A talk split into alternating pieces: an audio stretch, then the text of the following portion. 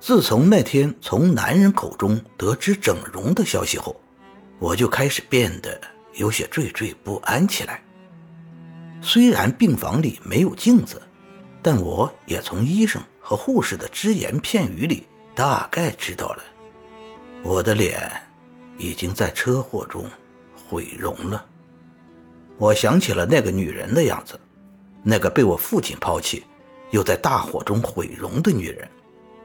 我到现在还记得他从精神病院的铁窗里朝我伸出骨瘦如柴的双手，凄厉地喊着我的名字：“青青，青青。”如果要毁容变成那个女人的样子，我反倒觉得整容变成另一个人也无所谓了。毕竟我不想像怪物一样活在这个世界上。不过两天过后，我没等来让我提心吊胆的整容手术，倒是先等来了我自己的葬礼。那天早上，程启像往常一样推开了我的病房的大门，只不过这次他的身后还跟着两个女佣。他一进门就对站在我身边的医生扬了扬下巴：“你们先出去吧。”医生赶紧点了点头，关上门便离开了。你们两个帮顾小姐换衣服。医生走出去后，程启转身朝身后的人使了个眼色。两个女佣应声恭恭敬敬地走了上来，可是穿衣服的手法却算不上一点温柔。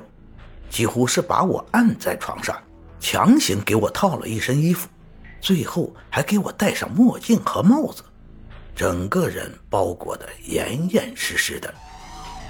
衣服一换完，程启马上就拽着我的胳膊，拉着我往外走。你们，你们要带我去哪儿？一路上我都在惊恐的大叫和挣扎，但我怎么都挣不脱他紧紧拽着我的手。只能一路被他带出了病房，来到了地下停车场的一辆车前。程启始终沉默着，没有说话。打开车门后，把我往车后座一推，我还没反应过来，就砰的一声关上了车门。去哪儿？